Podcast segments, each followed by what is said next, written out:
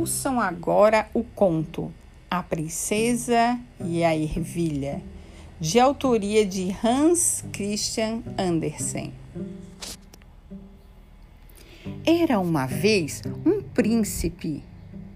Ele desejava ter a sua princesa, mas uma que fosse uma princesa de verdade.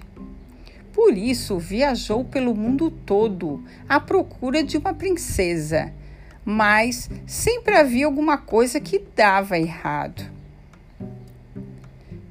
Não faltavam princesas em toda parte, mas ele nunca conseguia ter certeza de que eram verdadeiras princesas. Havia sempre alguma coisa que não estava certa. Ele voltou para casa muito triste e até abatido, pois decidiu em seu coração casar-se com uma princesa real. Uma noite, uma tempestade terrível desabou sobre o reino. Raios chispavam, trovões roncavam e chovia a cântaros, realmente pavoroso.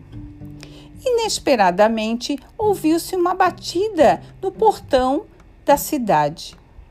E o rei, em pessoa, foi abri-lo. Havia uma princesa parada lá fora. Mas valha-me Deus, que figura ela, ela era debaixo daquele aguaceiro, sobre um tempo daqueles.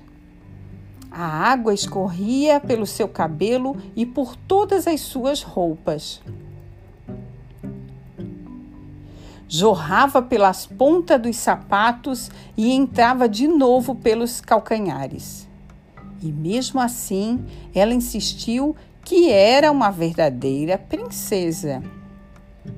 Bem, isso é o que vamos ver daqui a pouco, pensou a rainha não disse uma palavra sequer, mas foi direto ao quarto, desfez a cama toda e pôs uma ervilha sobre o estrado da cama.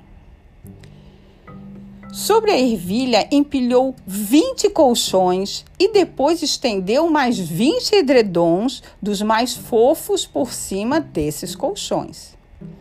Foi ali que a princesa dormiu aquela noite. De manhã, todos perguntaram como ela havia dormido. Ela respondeu: Ah, pessimamente. Nossa, tive uma noite de sono horrível. Mal conseguiu pregar o olho a noite inteira. Sabe Deus o que havia naquela cama?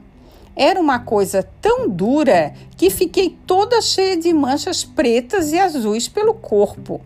É, realmente foi medonho.